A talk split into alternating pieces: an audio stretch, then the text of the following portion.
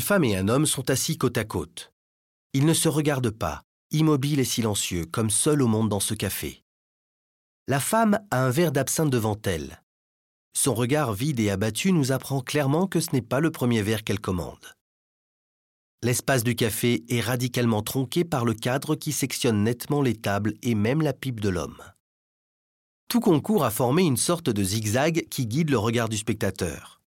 La table de biais du premier plan, le journal enroulé posé entre deux tables, la table avec la carafe au second plan, le verre d'absinthe sur la troisième table, le regard de la femme et enfin le regard de l'homme et sa pipe qui mènent hors de l'espace du tableau.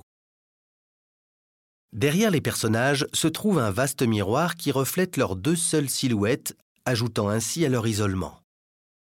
Les couleurs, le jaune, le vert, le marron, le gris et le blanc, se retrouvent aussi bien dans les figures que dans le décor. Le café fait partie intégrante des personnages de la même façon qu'ils se fondent dans le café.